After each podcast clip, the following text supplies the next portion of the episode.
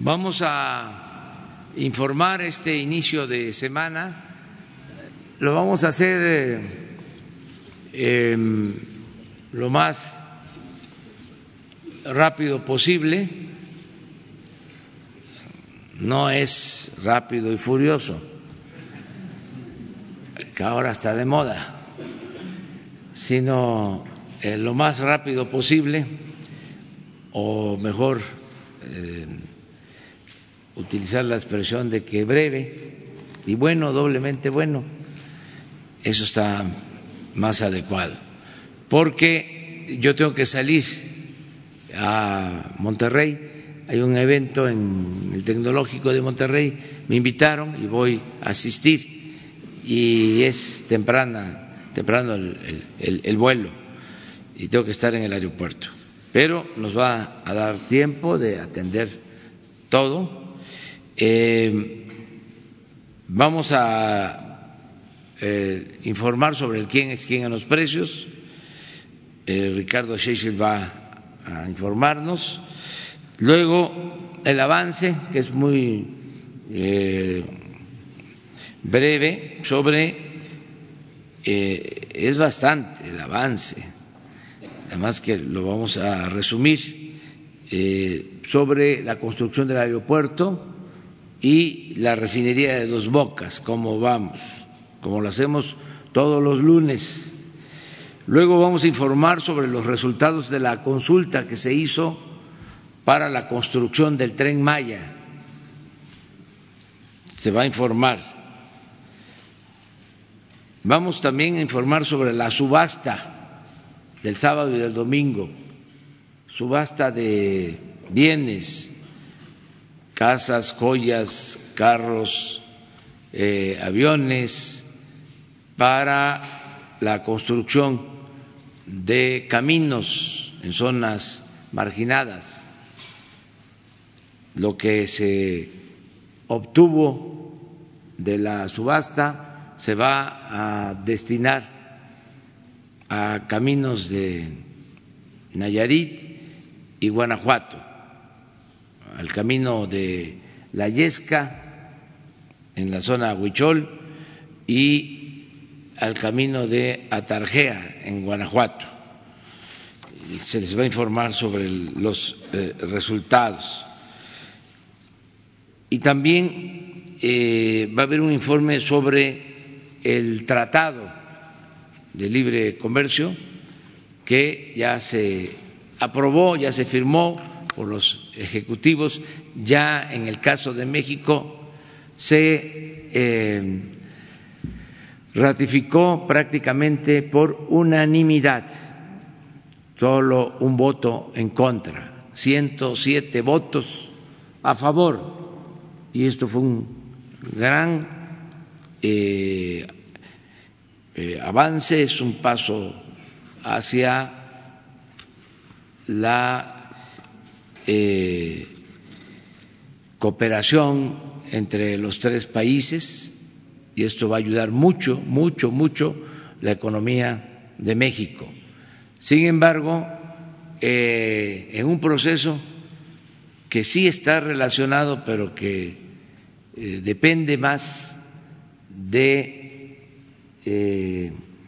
la decisión de Estados Unidos, se envió una ley eh, en Estados Unidos eh, al Congreso para eh, la supervisión de este tratado que habla de que cada seis meses pueden venir inspectores o que van a haber, a haber cinco inspectores, lo cual no se acordó en el tratado y esto sale este, de manera clandestina, aunque em, tienen, desde luego, eh, derecho, porque es un país libre, soberano, de presentar sus iniciativas y de el Congreso aprobarlas o modificarlas o rechazarlas. Así es en cualquier país. Sin embargo, como este tema nos atañe, pues eh, tenemos una postura al respecto. No tiene que ver con eh, afectación al tratado, que, eh, repito, es un avance y ya se está tratando este asunto con el mismo método que hemos utilizado en nuestras relaciones con Estados Unidos, el método del diálogo, de la cooperación para el desarrollo. Y ya eh, Marcelo Ebrard va a informarles. Él se va a quedar para este tema, en particular con ustedes, para desahogarlo bien, que no haya este, duda, que no haya eh, desinformación. Ayer leía yo a un columnista o antier, de estos que están ahora muy nerviosos, tensos, porque eh, estuvieron involucrados en los asuntos de García Luna o están este, implicados porque fueron partícipes. Entonces se aventó una columna eh, hablando de que habíamos engañado con el tratado y que ahora estaba saliendo de que habíamos mentido. Entonces es muy importante informar, porque pues hay muchos que están ahora muy nerviosos, no sé qué les está pasando. Eh, y no queremos que se malinterpreten las cosas. Eh, y a todos los que están involucrados en el asunto de García Luna, una recomendación respetuosa, es que se serenen, que se tranquilicen, que el que nada debe, nada teme, y también que cooperen o que expliquen. Es de sabios cambiar de opinión y aceptar si hubieron errores y rectificar y no caer en la autocomplacencia. Y todos nos equivocamos, somos seres humanos, y si se trata de asuntos judiciales, en Estados Unidos hasta reducen penas si se cuentan las cosas. Entonces, eh, hay manera de que todo esto se ventile sin ningún problema y que estemos tranquilos. Nosotros no vamos aquí a iniciar procesos, ya lo dije y lo repito, no me gusta hacer leña del árbol caído y esperar a que este, las investigaciones avancen. Nosotros nosotros lo que vamos a hacer es, en este caso, cooperar. Toda la información que nos soliciten se va a entregar, pero no iniciar nosotros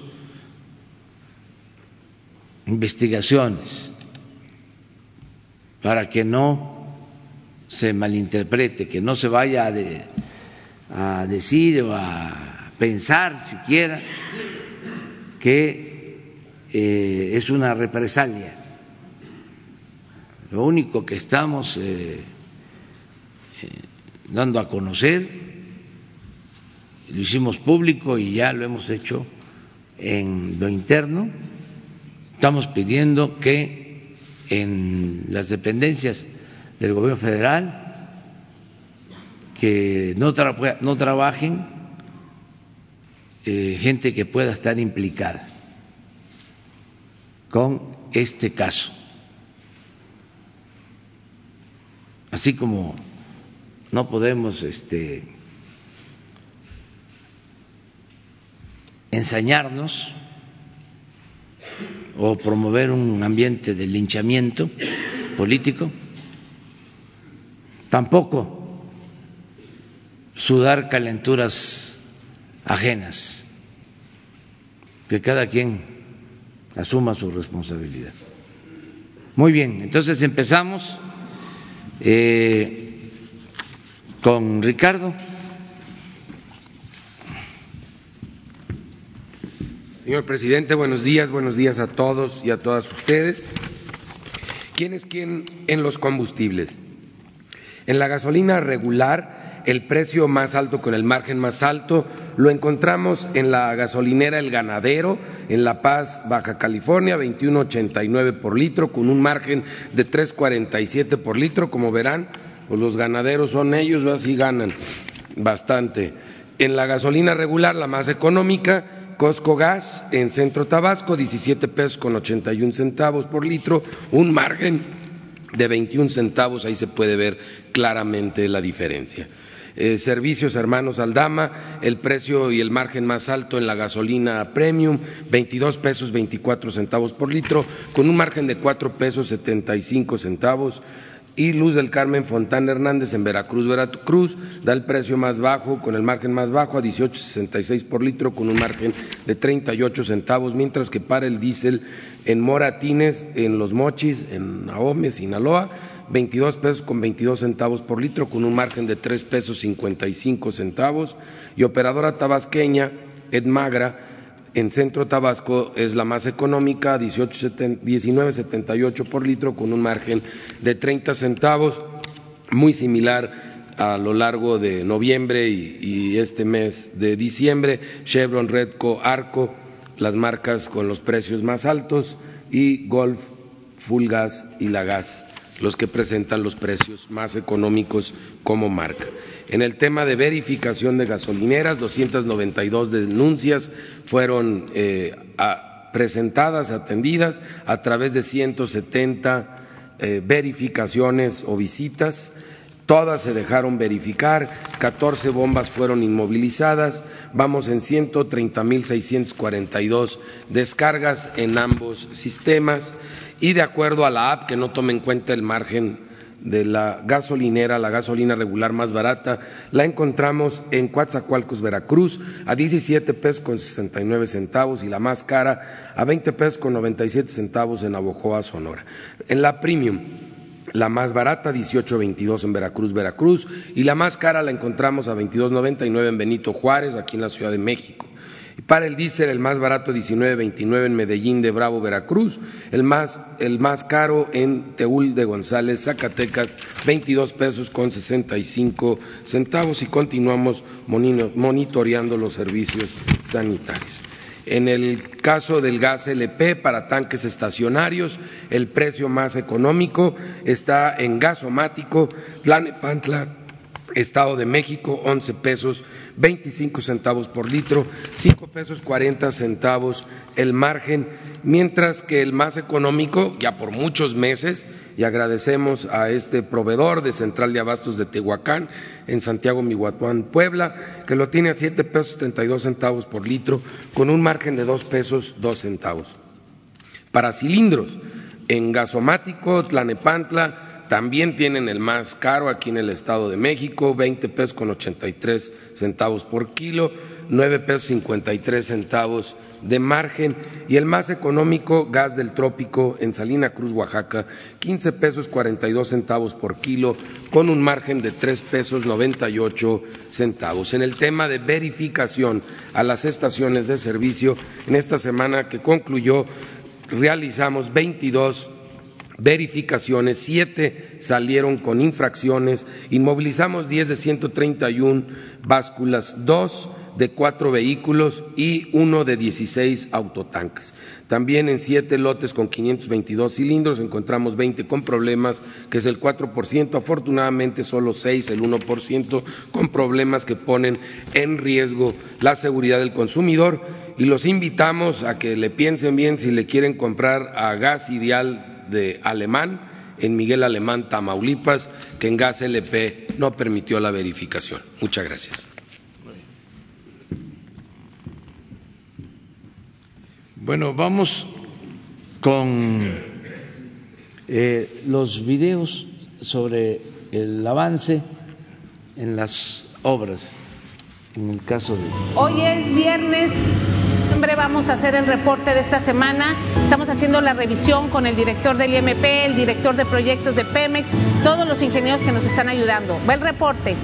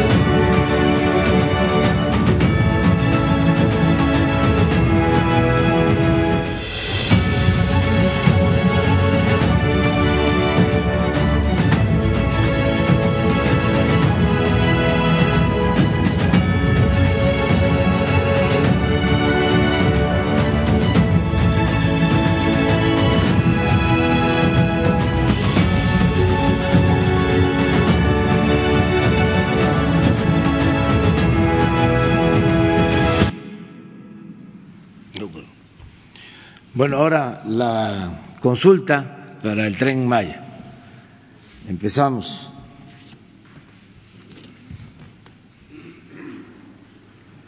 Adelfo. Gracias, presidente.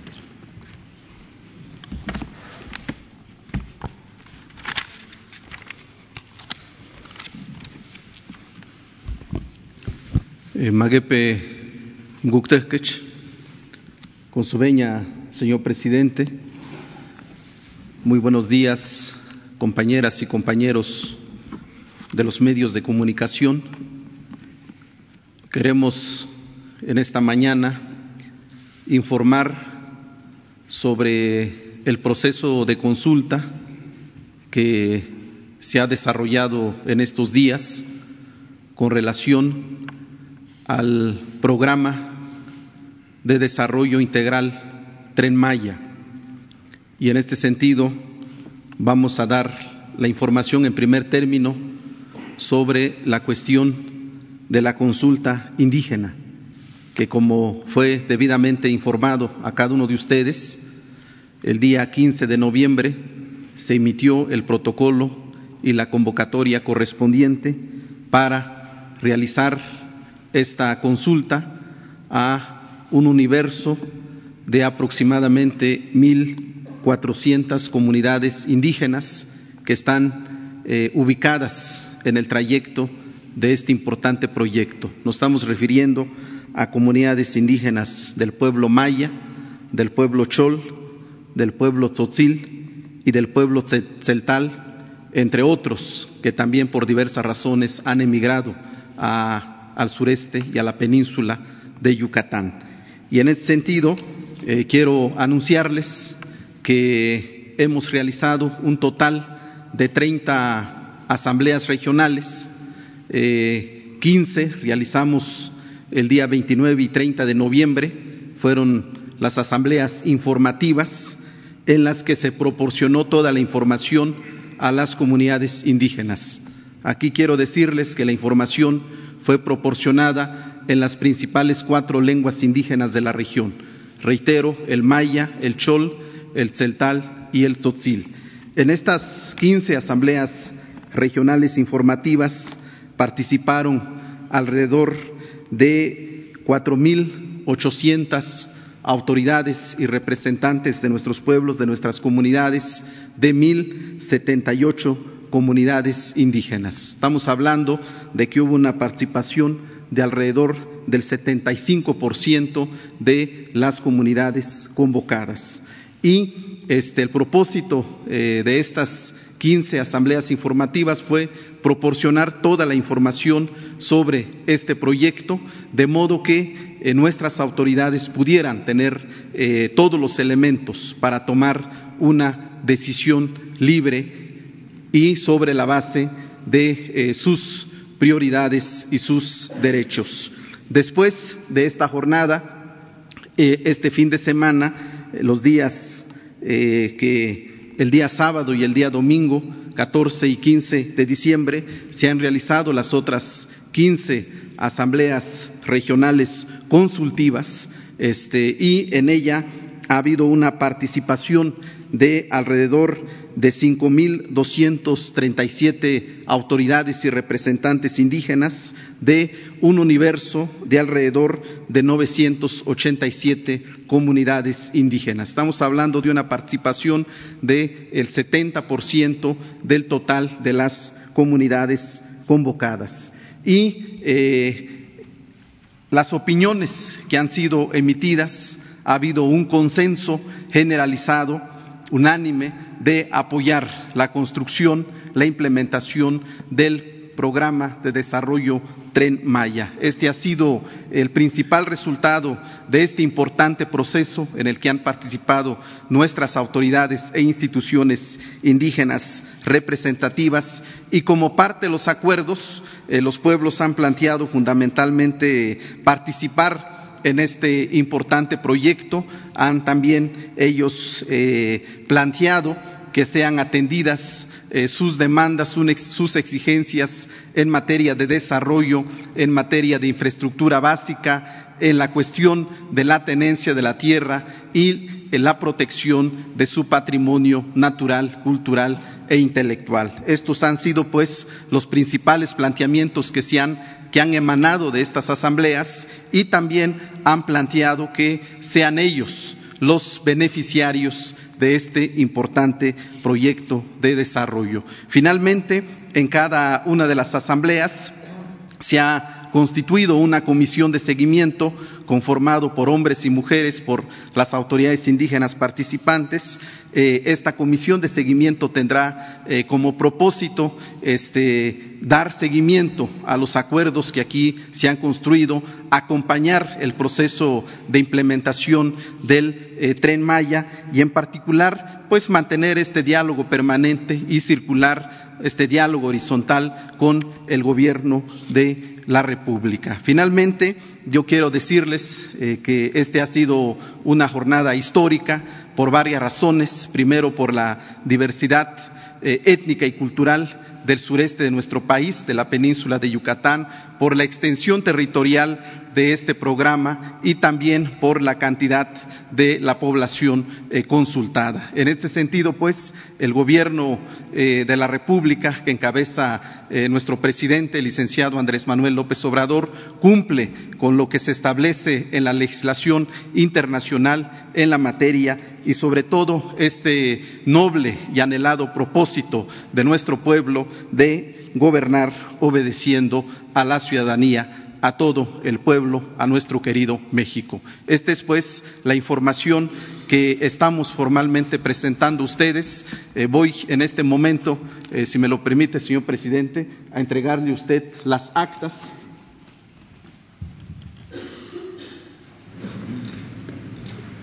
Son eh, las 15 actas de las, de las asambleas regionales informativas, donde consta pues los acuerdos de, nuestros pueblos, de nuestras comunidades, y estas son las 15 actas de las asambleas regionales consultivas. Aquí, en este documento, consta la voluntad de nuestras comunidades, de nuestros pueblos, de eh, apoyar la implementación de este importante programa y los acuerdos y conclusiones que se han tenido en cada una de las asambleas. Muchas gracias. Bueno, eh, vamos a, Toda esta información va a eh, subirse a redes sociales para que este, se conozca. Vamos a abrir una página especial.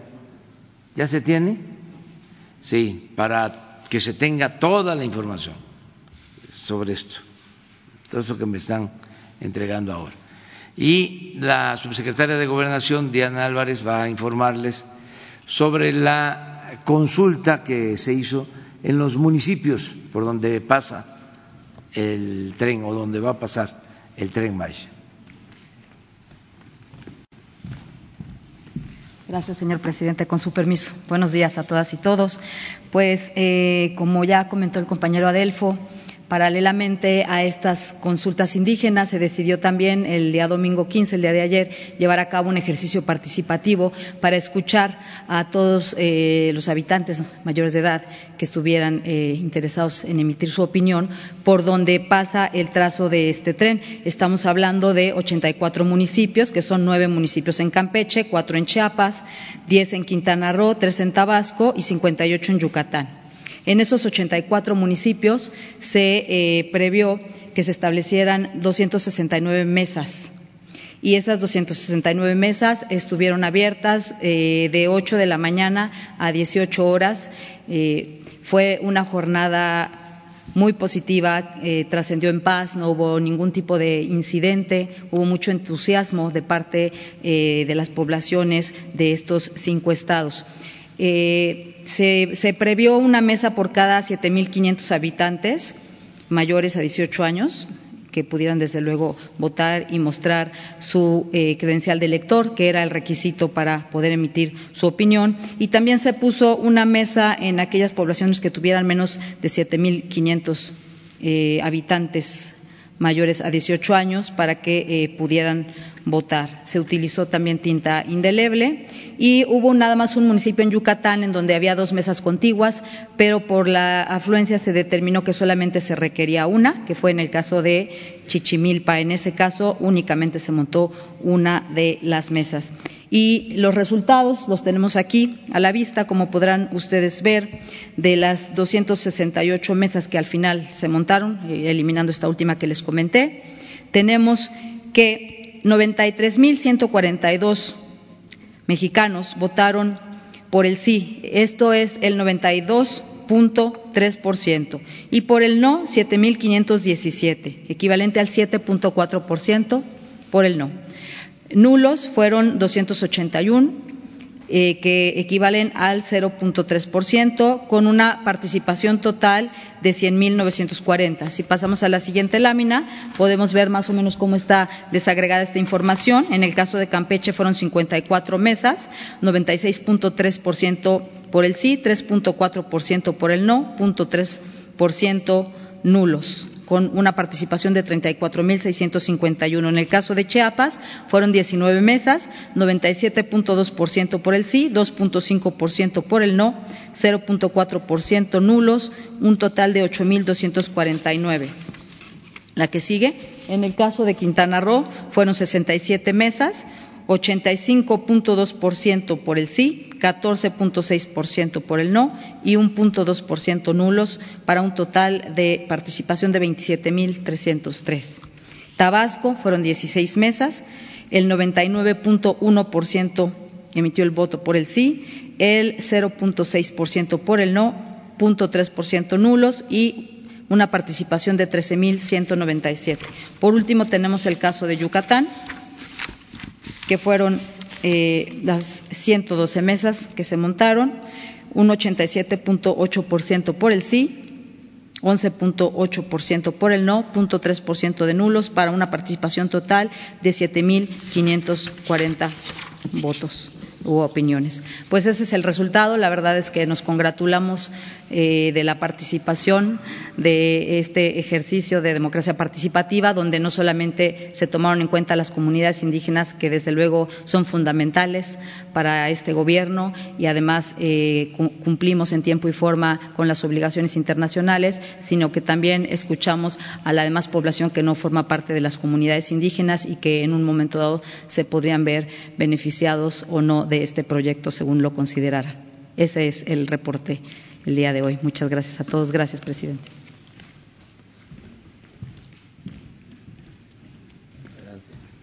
Señor presidente, con su permiso. Eh, buenos días, señores. Eh, nada más anunciarles que a partir de este importante evento que hubo este fin de semana en el sureste, que confirma el apoyo, amplio apoyo que tiene este proyecto, y eh, se está planteando, como ustedes saben, que ya recibimos lo que es el resultado de la ingeniería básica del proyecto y iniciaremos los trabajos ya de licitación. La primera licitación es sobre el tren Maya, se lanzarán la primera semana de enero y esperamos estar eh, procesando sobre, obviamente esto implica las zonas donde ya existe vía, las, las zonas más accesibles del proyecto y iremos desarrollando las siguientes propuestas para que tengamos ya inicios de obras finales de marzo, principios de abril, y este proceso de licitación se convocará a todos los grandes empresarios de la construcción en México para que vayamos haciendo real este, esta propuesta.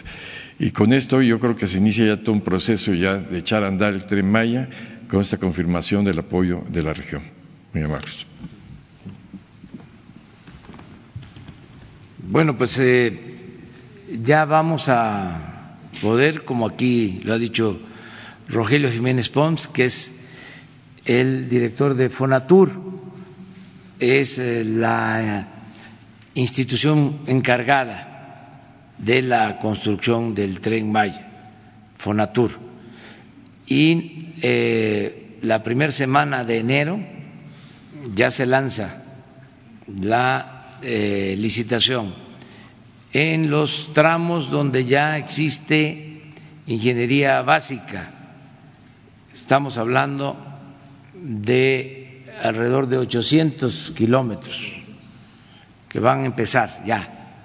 Esto es al mismo tiempo un llamado a las empresas para que se vayan eh, preparando. No sé si tienen el plano del tren para que Rogelio nos explique cuáles serían los tramos iniciales de acuerdo a los estudios de ingeniería básica que se entregaron el día 13 en tiempo y forma. Ya se tienen todos los estudios eh, de ingeniería básica. A lo mejor aparece. Bueno, tú lo puedes explicar. Eh, como ustedes saben, el trayecto de 1.460 kilómetros que considera el tren Maya, hay un tramo 730 kilómetros con vía ya existente que va de Palenque, o sea, Palenque recibe el tren que llega de Coatzacoalcos y ahí empieza el tren Maya y llega hasta actualmente lo construido hasta Valladolid. Hay tramos ya muy consolidados que se puede decir que la ingeniería básica va a permitir lanzar las primeras licitaciones sobre este tramo.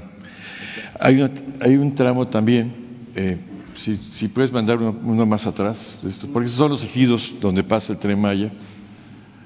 Este, esos son los municipios de donde esto tuvo que ver mucho con la, con la consulta. Gracias. Y si hay, otro plano, está estrictamente la ruta, las, las fases de la ruta. Eh, bueno, aquí como les comentaba, en la parte inferior izquierda es Palenque. Es todo, todo este tramo, posiblemente iniciemos las partes más sencillas, es a partir de Escárcega hacia todo el territorio campechano, esta parte de, Mérida hasta Izamal. Aquí hay un tramo ya estudiado, perdón, aquí hay un tramo ya estudiado por uno de los concesionarios de la carretera, y sobre todo, eh, que, es todo esto, existe también un, plano, un proyecto ejecutivo que se hizo desde la administración pasada de este otro tramo y en la actualidad tenemos una propuesta no solicitada que ya lleva un desarrollo muy avanzado del tramo Cancún-Tulum. Les anticipo que esta, eh, lo que es la línea Cancún-Tulum, Tulum-Mérida, está considerada para doble vía por condiciones de mercado, de acuerdo a los estudios. Es donde existe mayor demanda. Esta parte es la primera fase que se va a licitar Estamos en proceso de generar ya las ingenierías de detalle, va más adelante, eh, se va a convocar a estas ingenierías de que, que va de Tulum hacia Chetumal y Chetumal Escárcega, que esto está, si bien hay datos ya de ingeniería básica, pero se necesita ya desarrollo de proyecto ejecutivo que se tendrá que licitar también, esta parte aquí abajo. Pero está susceptible ahorita de entrar todo lo que es esta licitación, lanzarla a la brevedad y lo iremos obviamente por tramos. Empezamos la primera semana, decidiremos sobre esta zona qué tramo irá inicialmente. Eso es a grandes rasgos la, la propuesta. También decirles que ya contamos con el presupuesto, alrededor de 120 mil millones de pesos. Ya tenemos eh, seguros alrededor de 60 mil por los ingresos que se obtienen por el cobro de impuestos a turistas. Ese dinero, no lo olvidemos, se usaba para supuestamente promover el turismo y se demostró que no se le daba ese uso. La mayor parte de ese dinero se utilizaba para publicidad del gobierno, para pagar publicidad a empresas informativas o de comunicación. Ahora se decide que ese fondo, que es de alrededor de ocho mil millones de pesos al año se utiliza para la construcción de esta obra. Por eso hablamos de alrededor de 60 mil millones ya seguros hasta el 24. El resto, los otros 60 mil, van a ser financiados con el presupuesto público. No va a ser deuda. Ni los sistemas estos de asociación que cuestan mucho, con financiamientos muy eh, onerosos ya tenemos resuelto el presupuesto. Y ahora vamos a la subasta.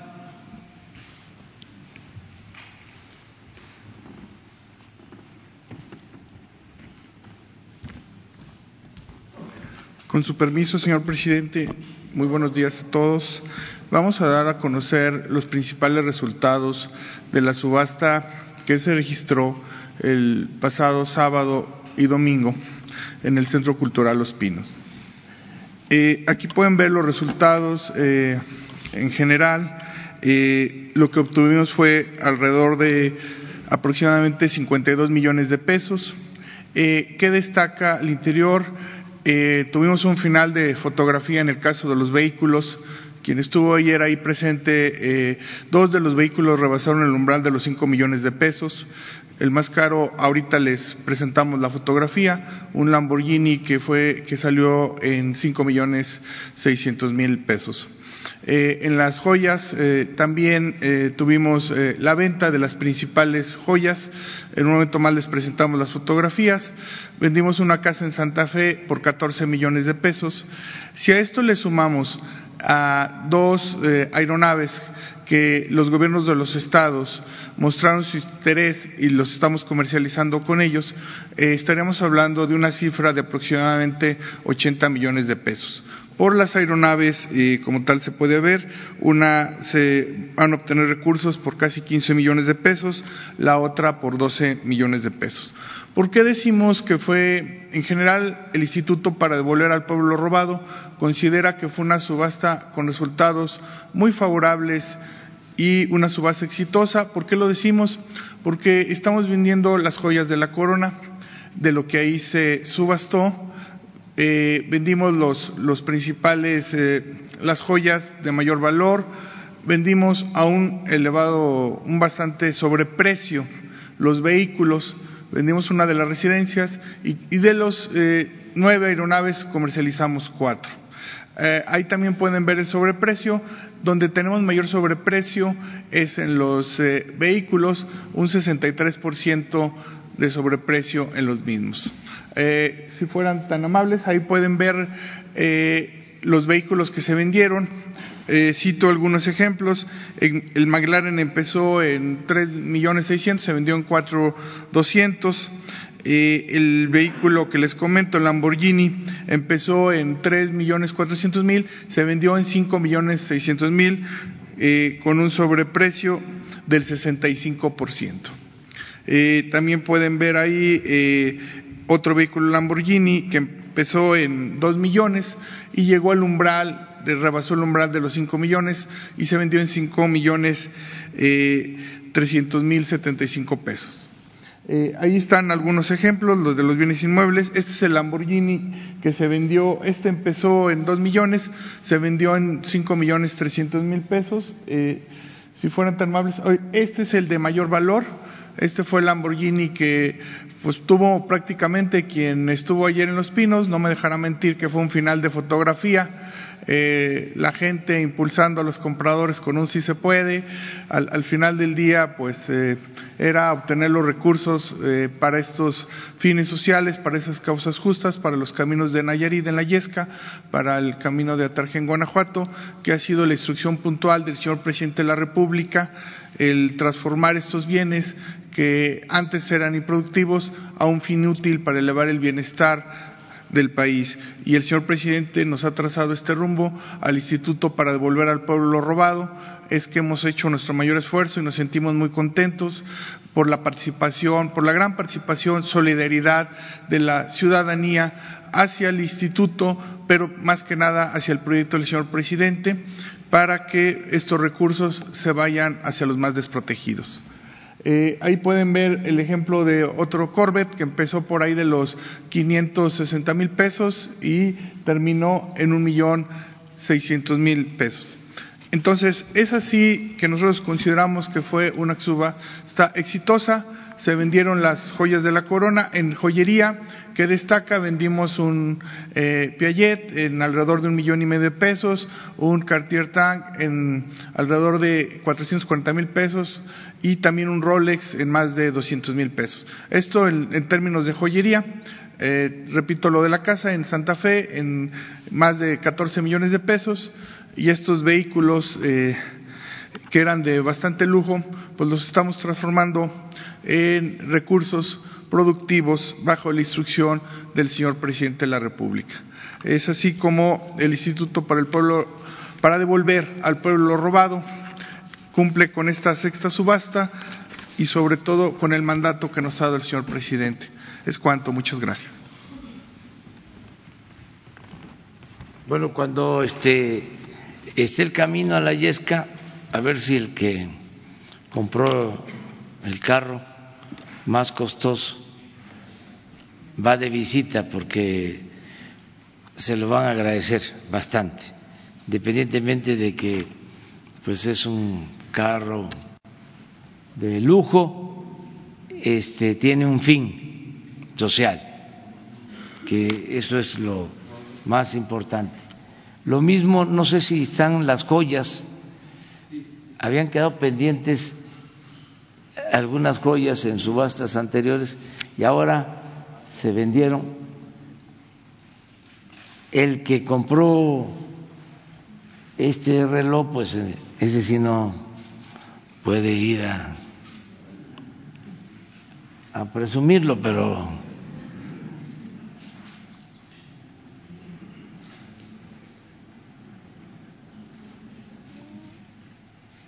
ese también se vendió.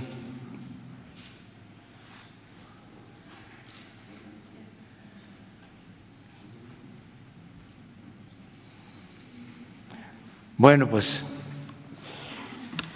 esos son los temas y queda eh, pendiente el del tratado, pero si les parece, porque, bueno, yo ya, ya se me terminó mi tiempo, si no, no llego al aeropuerto y no me esperan, eh, porque soy como cualquier usuario y tengo que eh, identificarme y entregar mi boleto y este, embarcarme, eh, ingresar al avión y tenemos ese compromiso en eh, Monterrey. Mañana vamos a informar sobre seguridad, mañana amplia, todo lo que se está diciendo, eh, se está haciendo. Viene el gabinete de seguridad ante ustedes a comparecer. Y el miércoles, si les parece, no hay exposición. Contesto todas las preguntas este, que nos formulen para que nos organicemos. Y le dejamos a Marcelo la palabra y yo les pido también que se queden todos por cualquier aclaración y les ofrezco disculpa por retirarme para poder llegar a tiempo. Entonces, Marcelo les informa sobre el tratado. Sí, gracias, señor presidente. Bueno, muy buenos días a todas, a todos. En primer lugar,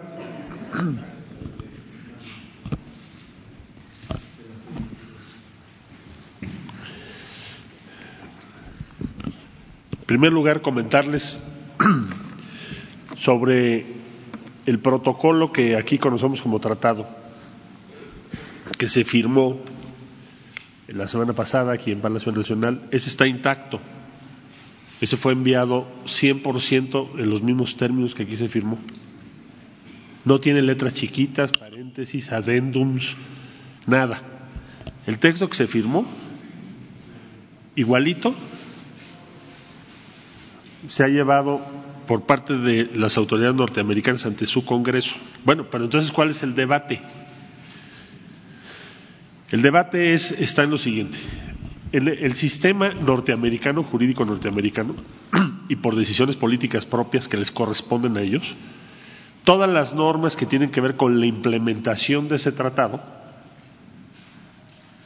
las meten en una sola iniciativa con muchos capítulos las normas internas, que no son producto de una negociación entre los tres países. A diferencia nuestra, nosotros mandamos, como ustedes saben, a consideración del Senado el protocolo modificatorio, es decir, lo que conocemos como tratado. No se han trabajado en el mismo momento todas las disposiciones legales que podríamos o deberíamos de cambiar. Son dos sistemas diferentes. Trato de ejemplificar esto que estoy diciendo. Como resultado principalísimo del tratado que se firmó, México va a contar ahora con un sistema de solución de controversias con Estados Unidos que no ha funcionado en los últimos 26 años, que se llaman paneles. Oiga, me preguntarán ustedes por qué son tan importantes los paneles para solucionar las controversias con Estados Unidos. Bueno, porque ya no hay paneles, ni siquiera en la Organización Mundial del Comercio. Si tú tienes una diferencia con Estados Unidos hoy, es asimetría unilateral. Acero, tomate, atún, aguacate, el que ustedes quieran. Es cuando Estados Unidos considera que para sus intereses hay que tomar una medida contra algo o imponer un arancel contra cualquier producto o en general, y lo hemos vivido muy recientemente, no hay medio de defensa más que la negociación directa, siempre asimétrica. ¿Por qué? Porque su economía es más grande que la nuestra. Ahora vamos a pasar a un sistema nuevo en donde todas las controversias se van a ir a paneles. Por lo tanto, México tiene que organizarse, sus instituciones, su organización, sus disposiciones, para hacer valer esos paneles. El Senado de la República nos señaló, bueno, ¿cómo se le va a dar seguimiento? Ya ellos están preparando simplemente una pregunta central. El hecho de que México pueda ahora presentar controversias sobre discriminación en Estados Unidos, en los centros de trabajo, es el cambio más importante en la relación México-Estados Unidos del último medio siglo. Nunca lo hemos podido hacer. Asesoramos, participan los consulados, pero no podíamos hacer paneles sobre discriminación en Estados Unidos promovidos por México. El primero será el año que entra, entrando en vigor todo lo que estoy diciendo. Bueno, nos dice el Senado de la República en la reunión con la Junta de Coordinación Política, nosotros vamos a preparar la propuesta para el Ejecutivo de cómo se va a organizar eso. Eso es lo que podríamos llamar la ley de implementación en México. Esa, esa norma no se va a consultar a Estados Unidos, se le va por cortesía diplomática y porque finalmente, si tiene que ver con actividades en su territorio, llámese consulados, llámese agregados, pues nosotros vamos a tener en un momento, después de que el Senado lo apruebe, que dialogar con Estados Unidos y decirle, mira, México ya decidió que en lo que hace a discriminación vamos a trabajar de esta manera. Se llama cortesía diplomática. Y ellos tienen que autorizar, porque los agregados o consulados en su territorio, pues están autorizados de acuerdo a las regulaciones internacionales por el país anfitrión. Igual en el caso de México. Bueno, entonces ellos tomaron la decisión de mandar el tratado tal cual se firmó y de poner una serie de, cosas que tienen que ver con su organización interna, si van a ser comisiones intersecretariales, si, cómo va a funcionar en Estados Unidos. Esto no es sujeto o no es objeto de consulta con México, como tampoco lo será las leyes de implementación mexicana. Nosotros no se las vamos a someter a consulta a otro país, ni a Estados Unidos ni al Canadá. Se tomarán por el Senado de la República y en su caso la Cámara de Diputados. Bueno, dentro de esas normas de implementación, el Congreso se propone que el Congreso de Estados Unidos le ordene vía ley al Ejecutivo de los Estados Unidos que designe cinco agregados o hasta cinco, dice hasta cinco agregados laborales en México, a efecto de darle seguimiento a las medidas que nosotros tomemos de reforma laboral, el avance de las cuestiones laborales en México. Bueno, ¿por qué Jesús Seade lo plantea esto el día sábado? Primero me informó, porque el viernes se mandó este documento, se hizo público, y ese documento estoy hablando de la implementación en Estados Unidos que acabo de explicar. Entonces, ¿por qué lo plantea? Bueno, por dos razones, una de fondo y una de forma. De forma porque eh, se debió haber, como nosotros lo haríamos en unos meses, se le debió haber dicho a Jesús, oye Jesús, vamos el, el Congreso de los Estados Unidos nos está pidiendo que designemos hasta cinco agregados laborales. ¿Cuáles son las funciones de los agregados y sus límites? Bueno, pues están regulados por instrumentos internacionales, empezando por la Convención de Viena, en fin, hay una serie de disposiciones internacionales. Los agregados, hoy tenemos agregados, eh, tenemos agregados Estados Unidos de asuntos económicos y laborales. Los agregados no pueden ir a ningún establecimiento en nuestro país porque nuestro ordenamiento no se los permite, ni se los permitirá jamás. Hoy existe ese agregado en México. Es una, mujer que lleva asuntos económicos y laborales. México ha tenido agregados laborales también en Estados Unidos. Teníamos dos. ¿Por qué? Pues porque hemos encontrado trabajo forzoso o forzado y como ustedes saben, ha habido muchos casos de violación de derechos laborales. Pero los agregados no tienen potestades para ir a ningún establecimiento, ni pueden sustituir ni hacer nada que no les autorice el gobierno anfitrión. Pueden hablarle a la Secretaría de Trabajo, oiga, por conducto de la Cancillería, Mándenme un reporte porque ustedes dicen en su ley que este año van a ser 10 estados, el año que entra 10 estados, díganos o compártanos qué avance tiene. Eso sí lo pueden hacer. No necesitas el agregado laboral, lo puede hacer el embajador. Pero digamos que los agregados, su función es esa. Pero entonces Jesús lo objeta y lo da a conocer primero porque hemos hecho una diplomacia transparente. Alguien dice, no, pero es que nos está mintiendo. No. Jamás ha mentido Jesús. Jesús es una gente que todos los días nos ha dicho exactamente lo que está pasando. Y por eso el sábado también lo dijo. Y es el valor supremo. Segundo, marca la forma porque no fue consultado él como representante de México. ¿Y por qué es todavía más relevante? Pues porque los agregados los autoriza México. Ese es el fondo. Es decir, Ningún país puede designar agregados en México si nosotros, nosotros, la Secretaría de Relaciones Exteriores, vía la Dirección General de Protocolo, no los acepta o autoriza.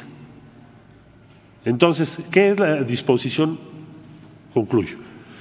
Esa disposición es el Congreso de Estados Unidos decirle a su Ejecutivo, necesito que nombres hasta cinco agregados laborales en México, hasta, para que nos manden la información de los avances que ellos lleven en sus reformas laborales. Eso es lo que dice. Entonces, de forma, oigan, me hubieran dicho antes de que lo publicaran, de fondo, México no va a autorizar agregados más que como los demás agregados, tengo agregado naval, militar, hay una serie de agregados, y nunca con funciones más allá de las que pudiera tener un agregado, pero finalmente lo autoriza México ningún país puede determinarlo si México no lo autoriza. Bueno, entonces, ¿para qué lo dijimos si no es, si finalmente lo podríamos autorizar?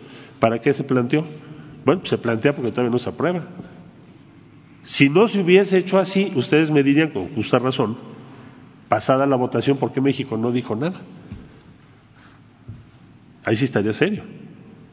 Entonces, el día de hoy está Jesús Seade en Estados Unidos diciendo exactamente lo que les acabo de decir. Lo sintetizo de nuevo.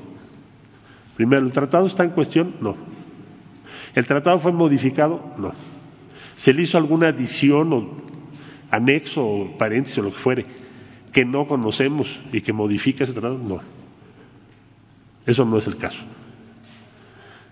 ¿Se trata de una disposición que debió haberse preguntado a México? Pues sí, creemos que sí. ¿Por qué? Pues porque le está pidiendo el Congreso al Ejecutivo que nombre agregados hasta cinco en México y requiere nuestra aprobación. Entonces, ¿qué es lo que les va a decir Jesús ahorita? Oigan, los agregados requieren la, autorización de México. ¿eh?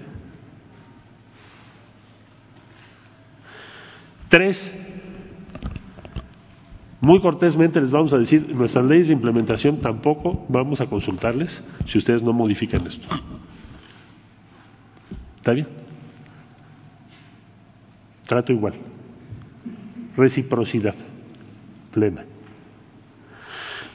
Ahora, nada más que estamos hablando, fíjense, nada más para darnos una idea, de un sistema de solución de controversias con nuestros vecinos, que entre otros capítulos son los siguientes.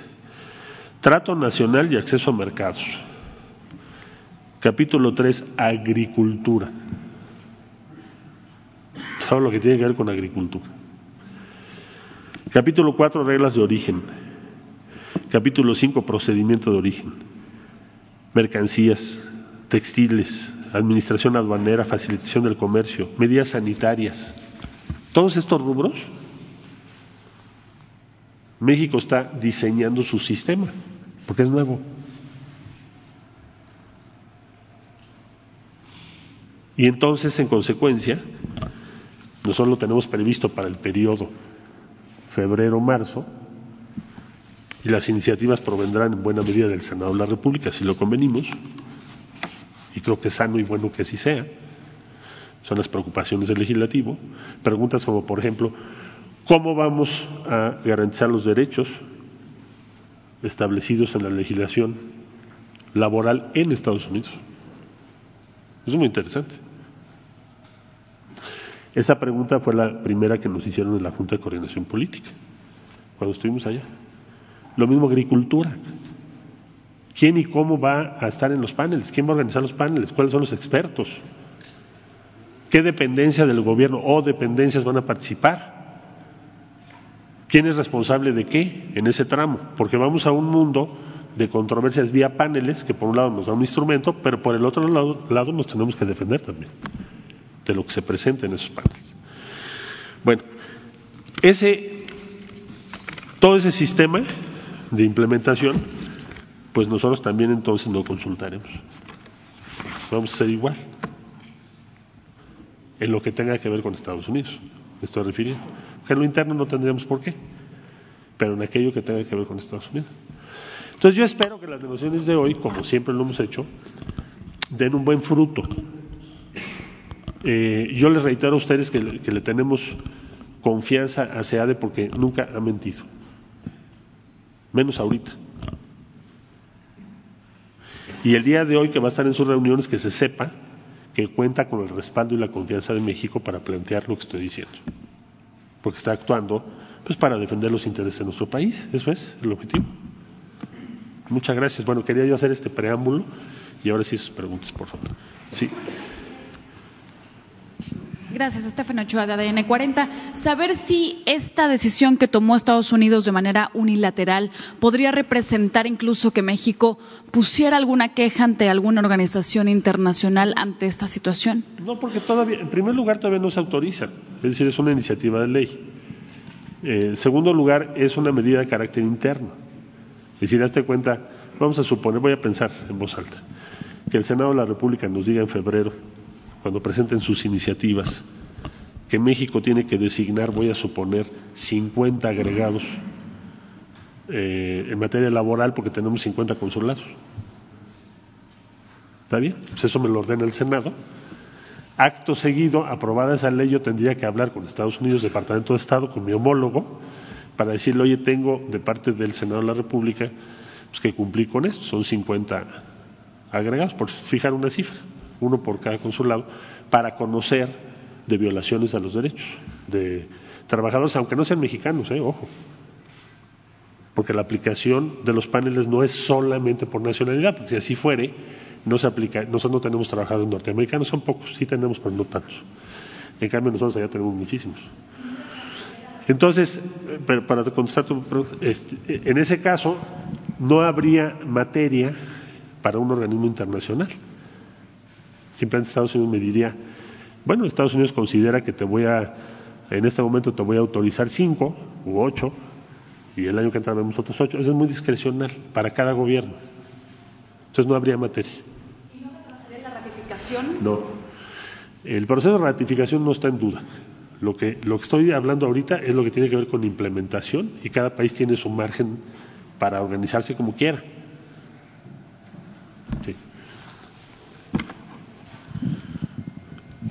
Días, Lorena Ríos de Bloomberg News. Eh, esto no quiere, esta postura no quiere decir que México le negaría la entrada a los agregados. O eh, tenemos entendido que México puede decidir qué agregados entrarían al país, pero, pero sí se respetaría eh, la llegada de los agregados o cómo funcionaría? Bueno, yo voy a esperar a, la reunión hoy de Jesús Seade, pero lo que digo es que, de acuerdo a las convenciones vigentes, eh, tú no puedes, un país no puede designar agregados en otro si no tiene la autorización del país anfitrión. Ese es el punto central. Vamos a ver qué ocurre en el Congreso, porque además, todo, fíjense, es eh, Cámara de Representantes, luego sigue el Senado. Entonces, eh, lo que quisimos es plantear esto antes de que se dé su proceso legislativo, ¿no? Que lo sepan y transmitirles esta posición. Sí, por favor. Entonces, México que no está dispuesto a aceptar con estos eh, agregados que se están eh, dando a conocer, ¿cuál es el límite de, México entonces? El límite de México es que no aceptaremos ninguna persona, funcionario de otro país, que pretenda hacer labores que excedan las que están establecidas en la ley. Es decir, un agregado en México, no tienen que nombrar cinco agregados, la verdad tienen muchos agregados en México. Estados Unidos es el país que tiene más agregados en México, autorizados por la ley mexicana. Y es natural, hay una relación muy compleja con Estados Unidos. Eh, ninguno de ellos está en este momento haciendo inspecciones a nada que la autoridad mexicana no autorice. Voy a, voy a ir al caso extremo. Recuerde usted cuando en el caso Levarón invitamos al FBI, estuvo en FBI en México, con un protocolo FBI Fiscalía General de la República, todas las acciones que tomaron en, México eh, para coadyuvar en la investigación de este asunto que está en la investigación, fueron autorizadas por la Fiscalía General de la República. No lo pueden hacer unilateralmente. Eso es lo que quiero aclarar, precisar. Sí, gracias. Por favor. Buen día, Dalila Escobar de Atiempo.tv. Preguntarle, el, eh, ¿México no previó este escenario en el que Estados Unidos, mediante el recurso de una legislación interna, uno de recursos internos con agregados laborales, pudiera incluir y aferrarse a estos inspectores laborales? Bueno, eh, entras en una especulación. Nosotros estuvimos en una batalla de meses, eh, conocíamos, por supuesto, diferentes tipos de propuestas y se negaron todas. Por eso se estableció un sistema de paneles. Eh, simple y llanamente lo que te diré es esto, para implementación, por eso nos esperamos a febrero. O sea, la estrategia mexicana no fue pasar el tratado y todas las disposiciones correlativas, porque tenemos que ver el proceso en Estados Unidos y en Canadá, y por eso no se cerró todo. Simplemente por la, te decía yo ahorita, nosotros tenemos 50 consulados, ¿Cuál va a ser el rol de toda esa infraestructura tan valiosa de México y tan importante, y en el caso de Canadá también, que tenemos también consulados, respecto a nada más la materia laboral? Mencioné otras, ¿eh? porque hay otras materias donde puede haber paneles. ¿Cómo nos vamos a organizar? Pues para qué lo sacamos ahorita, ¿no? Y sabes qué? Pues teníamos razón, por lo que estoy viendo. ¿Por qué? Porque yo no te puedo garantizar todas las decisiones que Estados Unidos tome porque interviene su Congreso, intervienen muchos diputados, para las que pueda tomar Canadá. Entonces, con la ley las leyes de implementación mexicana las separamos del tratado para llevarlas al final por eso. Perdón, nada más una pregunta más. Eh, eh, preguntarle qué efectos podría tener la, aplicación del tratado en ambas naciones si de manera interna eh, se tienen este tipo de agregados o este tipo, estas diferentes formas de aplicar. No tiene, no tiene a ver, el tratado está intacto. Tiene un sistema de paneles, bueno, pues lo, lo vamos a establecer. si en el caso supuesto de que ellos pongan cinco agregados y nosotros en la ley de implementación pongamos 50, pues dependerá de lo que cada uno de los dos países apruebe. Al final me voy a tener que sentar con Pompeo y decir, bueno, ¿cómo le hacemos con los agregados? Y se va a resolver. Eso no pone en entredicho el tratado.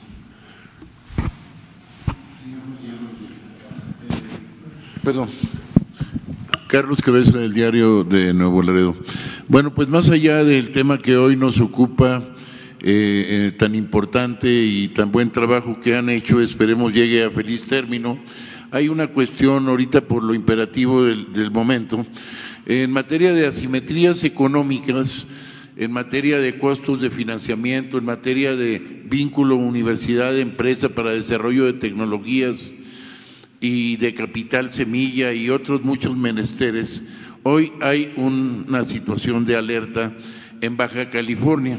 Tenemos el caso, no es inherente a lo suyo, pero sí hay una vertiente muy importante que es el gran equipo que tiene relaciones exteriores puede llevar a cabo actividades de fomento económico que pudieran detonar proyectos estratégicos acá. En el caso del de lo agropecuario, tenemos mucho tiempo produciendo maíz, sorgo en la zona fronteriza, a lo largo de la frontera, cultivos que han agotado eh, las tierras, no tenemos semilla mejorada, no tenemos fertilizantes de alta calidad. El costo de financiamiento, señor canciller, al otro lado, pues es del 1 o 2%, no pagan tenencia, no pagan placas. También hay tema de asimetría, eh, como ellos se quejan de la cuestión laboral. Pero eh, en, materia de, aquí, eh, digamos que es 11 a 16%. Hay un problema serio de cartera vencida en financiera de desarrollo rural, eh, en la financiera rural, y afecta al Valle de Mexicali, valle que tiene un gran potencial. En, en Igo, por ejemplo, que tiene una gran rentabilidad, no para Estados Unidos, para Hong Kong, para China con alto costo y bueno, es el tema que quería nada más llamar su atención y sobre todo las autoridades porque hoy se vence el, el, plazo y quedan, eh, no, no les están dando oportunidad de refinanciar eh, con un nuevo con un nuevo préstamo entonces están atoradas miles de familias a lo largo y ancho de la frontera México-Estados Unidos en el sector agropecuario. ¿Es cuánto, señor? Gracias muchas gracias. Bueno, ahí lo que diría es que una de las cosas importantes que vendrá con la negociación que se hizo es el fondeo a NatBank, que es el Banco de Desarrollo de Norteamérica, que como se dijo ya no tuvo los fondos necesarios, ahora los va a tener. Entonces tiene que ver con eh, créditos para infraestructura, para igualar la infraestructura de la frontera norte con Estados Unidos o, reducir la diferencia tan grande que hay en infraestructura. Y también otra parte que tiene que ver con créditos, posiblemente actividades productivas. Vamos a ver hasta dónde podemos llegar. Es un buen avance ese. Sí, por favor. Buenos días, canciller. Lidia Arista de Grupo Expansión. Pues quisiera preguntarle, ¿México no se siente engañado con esta iniciativa de Estados Unidos? Esto por un lado. Y si ya hoy, eh, con esta visita del subsecretario, se tendría una respuesta o tendríamos que esperar a la próxima semana. Y perdón, si me permite, en otro tema, eh, Genaro García Luna ya solicitó la ayuda consular, por favor. No que yo sepa. Eh, mire, estos son métodos de negociación cada país trata de avanzar sus puntos. Y como le vuelvo a repetir, no nos sentimos engañados porque el tratado ha sido respetado como está firmado. Si fuera otra cosa lo diríamos, estaríamos en otra circunstancia. Bueno, vamos a ver hoy cómo nos va en las reuniones, tendrá que ser muy pronto. se los comunicaré con mucho gusto, por favor. Buenos días, secretario. Buenos días, compañeras, compañeros. Mi nombre es Héctor Tlatempa y represento al medio informativo Puntos Suspensivos Radio, Puntos Suspensivos Comunicación. Secretario Marcelo Ebrard, eh, hace un mes aproximadamente, aquí en esta conferencia de prensa, le exponía al señor presidente un tema con respecto a la política exterior.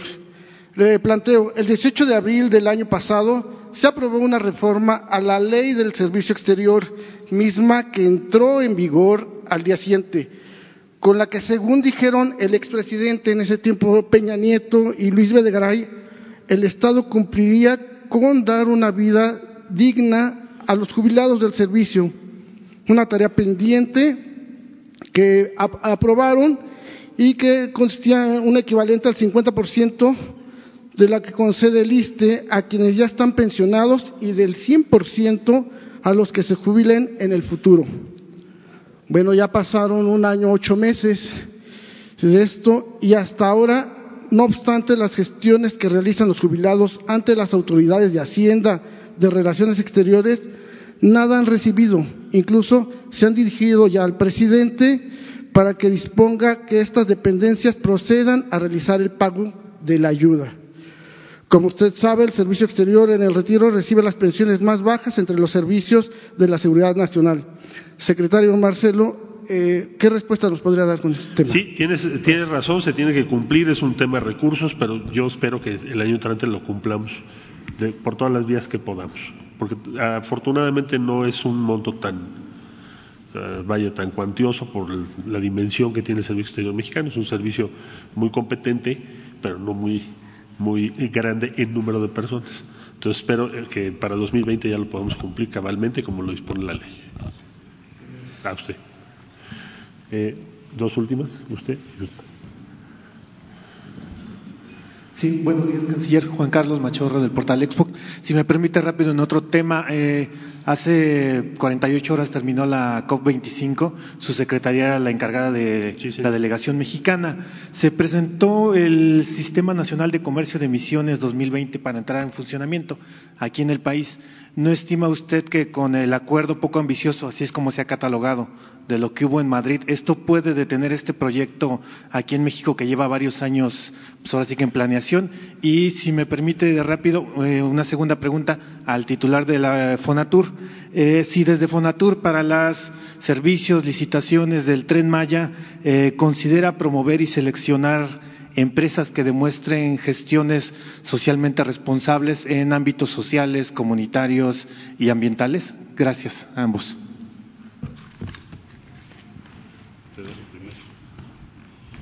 Eh, como ustedes saben, hay una serie de requisitos para poder licitar en términos técnicos y económicos eh, por los montos que van a ser este tipo de...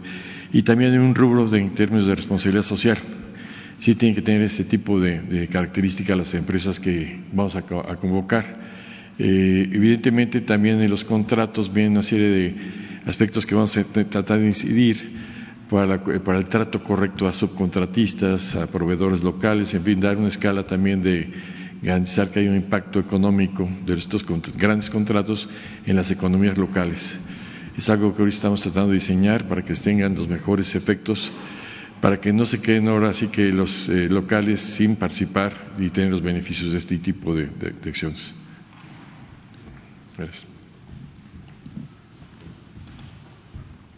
Bueno, en la COP25 lo que hicimos fue ratificar los compromisos de México ya asumidos y tendremos que presentar a partir del mes de marzo del 2020 cuáles van a ser las metas ajustadas hacia arriba, más ambiciosas. O sea, vamos a seguir en esa dirección. Y principalmente lo que se mostró ahora en la COP, me parece a mí, es eh, la mayoría de los países del mundo están ratificando o ampliando sus compromisos. Yo no tendría una visión pesimista, yo más bien diría que, contrario a lo que se esperaba, si te pones a revisar lo que cada país dijo, pues tenemos un avance significativo desde el punto de vista de que están ratificando o ampliando sus, metas. Claro que nos faltan los países más ah, importantes en su contribución al calentamiento global todavía, pero el resto del mundo está en un compromiso mayoritario para acelerar las acciones y reducir los impactos del cambio climático. Por favor.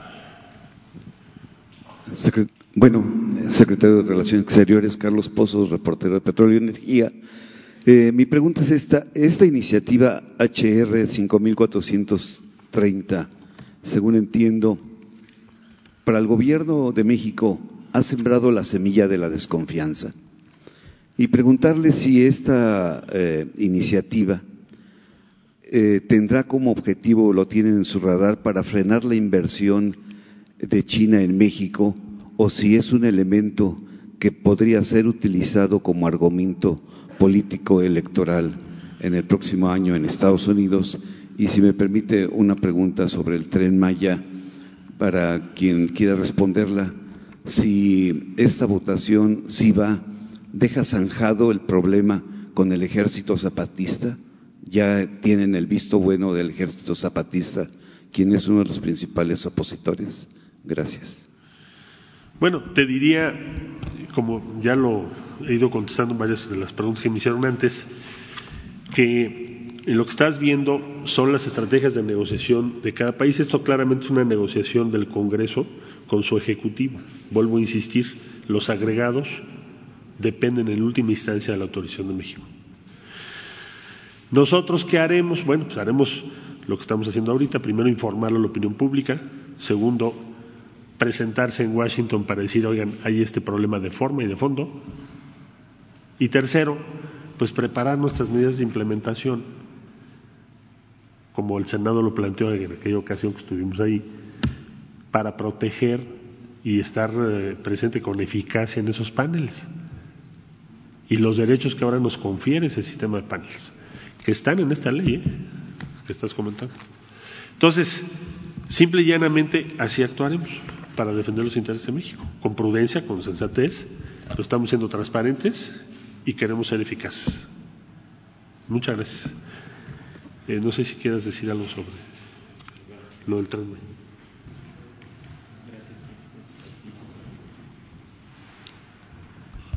Sí, muchas gracias por la pregunta.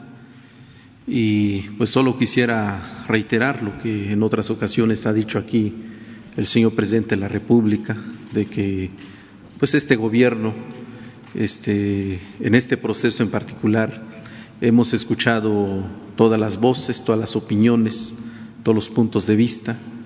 Justamente ayer en la asamblea de Xpujil, eh, que se celebró en el municipio de Calakmul, en el sur de Campeche, pues hubo un debate eh, muy interesante, escuchando todas las opiniones, escuchando todos los puntos de vista y desde luego tratando siempre de eh, atender los legítimos planteamientos de nuestras comunidades a través de sus autoridades e instituciones. Y en lo que concierne a Chiapas, la asamblea se celebró el día sábado en Palenque, donde se convocaron a las comunidades choles, eh, fundamentalmente es el área chol, también hay comunidades tzotziles y celtales. Este, estas comunidades eh, pues acudieron a esta convocatoria, hicieron sus planteamientos en términos generales, como ya hemos dicho, este, han eh, aprobado, apoyan el, proyecto de desarrollo integral del tren Maya este, y desde luego también eh, tienen sus planteamientos en materia de desarrollo, en materia eh, de infraestructura, este, el tema de la conservación del medio ambiente, este, el fortalecimiento de su cultura y su, identidad, son algunos de los aspectos que se han plasmado en las actas que, hoy hemos entregado. Y bueno, desde esta perspectiva, pues, eh, se están eh, escuchando todas las voces y todas las opiniones. Muchas gracias. ¿Ya el ejército zapatista? ¿Perdón? ¿Ya no se va a oponer el ejército? Pues nosotros, este Respetamos, repito, todas las voces, todas las opiniones. Eh, hay un reconocimiento especial a la voz de, este, los zapatistas. Sin embargo, en este proceso eh, lo que se ha eh, definido es escuchar la voz de nuestras comunidades a través de sus propias autoridades e instituciones. ¿Puedo preguntarle? Sí. de la consulta Hans Salazar de ZMG Noticias. Buenos días. Eh, de la consulta del día de eh, las consultas, ¿considera que la asistencia, la participación en la asistencia fue suficiente para legitimar este proceso? Hay cuestionamientos también sobre que no hubo una eh, información previa. son cuestionamientos que se hacen eh, ¿Usted qué respondería al respecto? Igual también la participación, preguntaría, no nada más en las comunidades eh, de pueblos eh, originarios, sino también en, los municipios. ¿Ustedes qué responderían al respecto en el porcentaje de participación? Bueno, el, el porcentaje de participación ha sido muy importante. Estamos hablando de un 75% del total de las comunidades indígenas eh, que están en, el trayecto de este importante proyecto. Eh, nosotros como instituto, eh, junto con el INEGI y otras dependencias, tenemos la información disponible sobre las comunidades indígenas y las localidades indígenas que están en el trayecto de, este programa, de este proyecto. Este, sobre esta base hicimos un ejercicio de regionalización, fue así que ubicamos estas eh, 15 regiones indígenas en eh, los cinco estados de la República, Chiapas, Tabasco, eh, Campeche, Yucatán y Quintana Roo, y sobre esta base eh, es que hemos hecho esta cuantificación de alrededor de 1.440 comunidades indígenas pertenecientes a los pueblos maya, chol, celtal, tzotzil y otras que eh, pues han tenido procesos migratorios, particularmente en el sur de Campeche. Y a partir de esta estadística es que nosotros eh, hemos hecho la convocatoria, se hizo un recorrido, este, los funcionarios del Instituto de Fonatur y de la CEGOP hicimos un recorrido para invitar de manera directa a todas las autoridades, tenemos los acuses de recibo de todas las invitaciones que se realizaron y han acudido a, estas 30 asambleas, este, pues una representación muy importante de un porcentaje del 75% del total de las comunidades ubicadas en el trayecto y convocadas a este proceso. Creo que es un dato para nosotros muy importante, este, porque cumple con el principio democrático, por lo menos del 50% más uno. Estamos eh, muy arriba y esto también demuestra el interés de nuestras comunidades por participar en este proceso. Y con relación al tema de la información, pues también se ha dado toda la información disponible eh, con relación al proyecto. Nosotros hemos procurado que esta información también esté en lenguas indígenas eh, pudimos traducir no solo la convocatoria y el protocolo de consulta, sino también la información que nos proporcionó Fonatur sobre el programa, se tradujo al maya, al chol, al celtal y al tzotzil este, el instituto tiene mm, por lo menos cuatro radiodifusoras culturales en esta región, en, este, en Felipe Carrillo Puerto, que es en Quintana Roo, en, este, en, Peto, el sur de Yucatán, y en Espujil, en el sur de Campeche.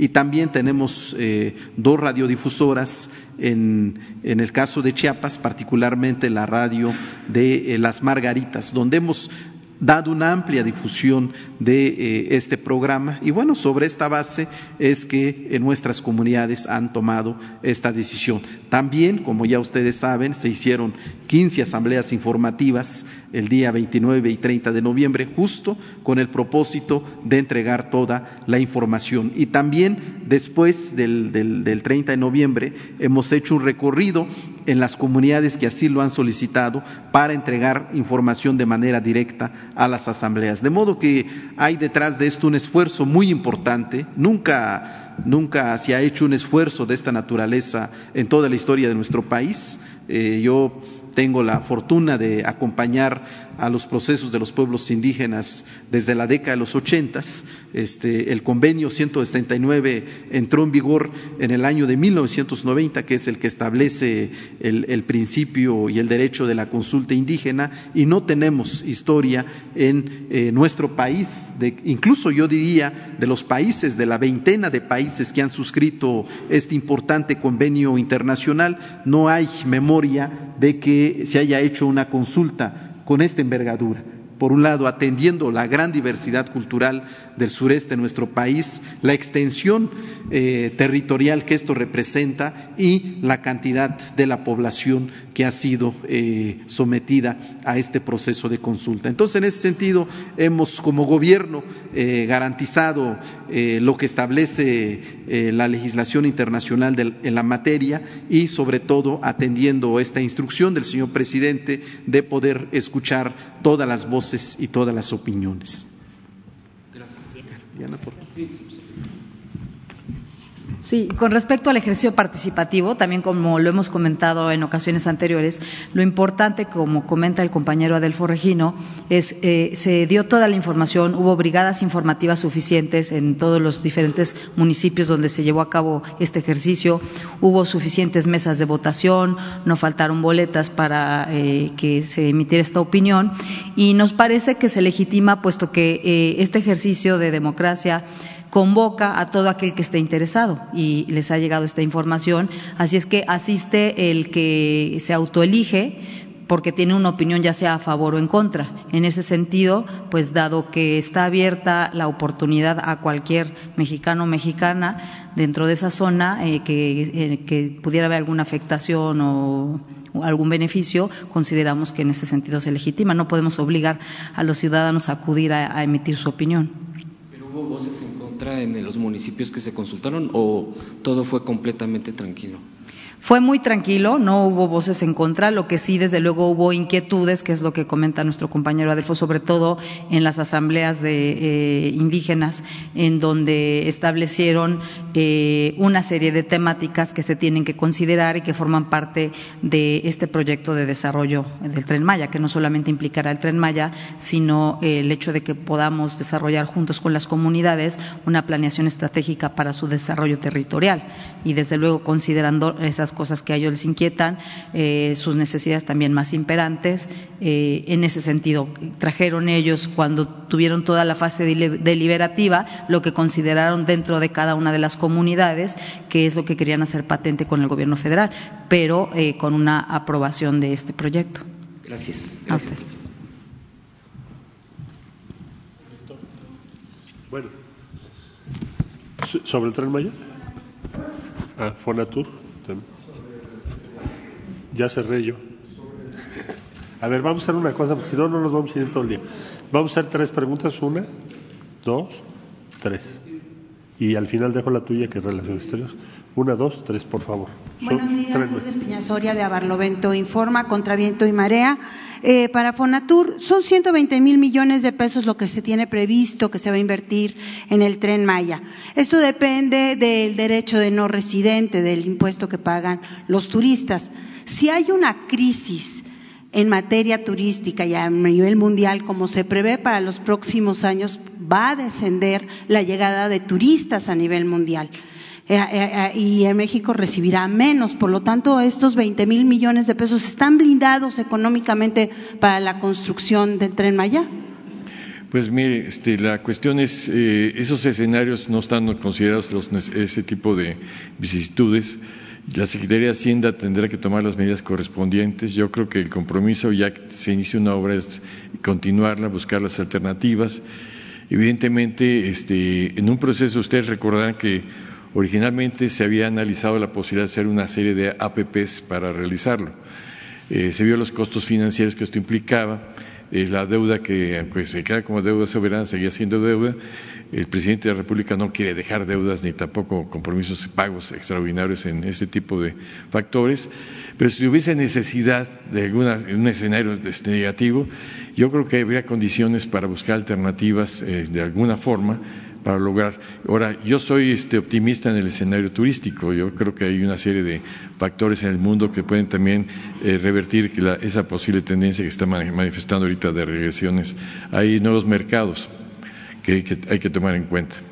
Sí, sin embargo, este, México ha descendido en su tarea de mercadotecnia turística y sabemos que los competidores, bueno, pues eh, la competencia internacional se da a través de la mercadotecnia turística. ¿Qué acciones en todo caso se van a tomar en esos términos para que México no descienda en el, en el ranking internacional? Bueno, como ustedes saben, ya que está este, el, canciller, eh, se sustituyó ya toda la, estructura prevaleciente anteriormente, que era a través del Consejo de Promoción Turística. Actualmente existe ya una instancia en la Secretaría de Relaciones Exteriores de difusión que trabaja íntimamente ligada con la Secretaría de Turismo y yo creo también aquí viene una serie de cambios sustanciales en la óptica del desarrollo de la promoción. O sea, México está buscando, como bien lo ha manejado el secretario de Turismo Miguel Torruco, ya no factores tan solo de cantidad, sino de calidad. México, si bien tiene un nivel aceptable, muy aceptable de presencia de gente, de visitantes, tiene malos niveles de, gasto cotidiano, o sea, el, turista gasta poco en el país, entonces requerimos un cambio sustancial de políticas de mayor estancia, mayor calidad de la oferta, mayor gasto y una serie de eventos, y eso cambia también mucho la mercadotecnia, como, como usted dice, no es solamente un problema de cantidad también, sino de calidad. México, por ejemplo, ofertas como las que se van a generar a través del, del tren Maya en toda esta zona ya no es la misma convencional de un turismo masivo, sino es un turismo sí en gran cantidad, pero muy selectivo, de baja densidad, de bajo impacto, que penetra el territorio. Tenemos más territorio eh, este, interior que costero, obviamente. Entonces hay muchísimas más alternativas de, nuevos mercados. Eso ya lo está viendo la Secretaría de Turismo, lo está viendo el canciller, este, está eh, la, gente ya trabajando, hay una dirección específica para retomar la promoción, pero ya dirigida a mercados mucho más eficientes. Sí, Buenos días, Daniel Marmolejo, Voces del Periodista, La Cuarta República. Para el señor Canciller, eh, señorita subsecretaria también, eh, estaríamos pensando en escenarios de simulación respecto a estos paneles. Señor Canciller, ¿se ha hecho ya algún trabajo en ese sentido para saber cómo las características, cómo se puede protocolizar, un ensayo quizás y una pregunta de lucha libre? Jesús, ¿se ha de frente a cuántos? en esta misión diplomática? No, pues frente al Lighthouse, su, homólogo. Eh, a ver, los paneles implican una organización muy importante porque necesitas, necesitas en primer lugar personal especializado. Segundo, tienes que organizar lo que es la reunión, cómo, cómo vas a hacerte de la información para poder presentar tus elementos de prueba. Y ah, para desarrollar lo que podemos llamar el expertise de México en, el desarrollo de las controversias. Y ya no serán solo comerciales, ese es el punto. Por eso mencioné los temas. Muchos sí serán comerciales, pero habrá otras cosas como discriminación laboral, que no es comercial, es otra cosa. Cómo garantizas los derechos, cómo verificas, cómo ubicas eh, el problema, cómo lo puedes probar cómo lo puedes sustanciar. Entonces, eh, para todo eso se va a hacer una organización especial de manera que México esté en tiempo y forma preparado para atender todos esos paneles desde el principio. O sea, nosotros no vamos con una mentalidad defensiva, sino con una mentalidad activa o proactiva. Y el Senado de la República nos dijo, bueno, a nosotros nos interesa mucho eso, lo que es el seguimiento de la implementación y lo que es la preparación y la organización del Estado mexicano para atender esto, que se ganó. Antes no teníamos esos paneles, ahora los tenemos, en todos esos campos. Entonces, eso será lo que yo llamaría la implementación, lo más importante en México es eso. Y lo conoceremos cuándo? En febrero. ¿De qué depende? De, los, de las propuestas que nos haga el Senado, porque así lo convenimos con ellos. Muchas gracias. Ah, y tengo esa otra pregunta. También son relaciones, ¿no? Buenos días, Alejandro Cabral de Política de Rock and Roll Radio de Hermosillo, Sonora. Dos preguntas. Una, eh, la frontera sur de nuestro país recibe muchos migrantes, ya no solo de Honduras o Nicaragua, sino también de Haití, de África. Eh, hay una visa humanitaria para tránsito por nuestro país que se estuvo entregando, pero cada vez el tiempo de espera es mayor. ¿Nos podría decir cuál es el tiempo de espera que tienen las personas migrantes ahorita para poder adquirir esa visa? Eso le corresponde a la Secretaría de Relaciones Exteriores. Y por otro lado, eh, en, el, en, el, caso del Tratado de Libre Comercio, de este tratado del de, el TEMEC, la minería canadiense ha estado eh, presente en nuestro territorio, en Sonora. Venimos de un estado en donde la minería contaminó el río, nueve municipios, y además la minería canadiense también ha derramado sustancias tóxicas en nuestro estado y además ha abusado terriblemente del territorio. ¿Cómo está la relación de la minería en este nuevo tratado con respecto al anterior? Con mucho gusto. Soy eh, breve. Bueno, le corresponde a la Secretaría de Gobernación vía el INAMI el fijar esa política, no a la Secretaría de Relaciones Exteriores. Pero le contestaría yo, le respondería con mucho gusto. La visa humanitaria es una visa excepcional para ciertas condiciones. No puede ser una visa, eh, digamos, que se otorga a cualquiera que quiera pasar por el territorio de México hacia los Estados Unidos. O sea, lo que se quería era tener la visa humanitaria para llegar a la frontera norte.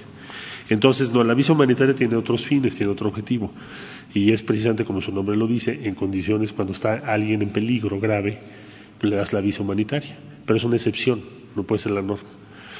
En, el caso de la minería, pues básicamente lo que te va a llevar esto es a homologar los requerimientos laborales y ambientales a toda la minería establecida en nuestro territorio. Es decir, todas las actividades de minería en México van a tener que cumplir las normas laborales y ambientales que tienen en Canadá, para el caso de las canadienses. Y si no lo hacen, ¿qué, puedes hacer? Pues entre otras cosas los paneles. Tienes todos los instrumentos locales, legales, pero si lo necesitaras hacer de otra manera, pues tienes los paneles. Ya decidiremos si lo llevamos a cabo o no, pero tienes esa posibilidad. Muchas gracias a todos.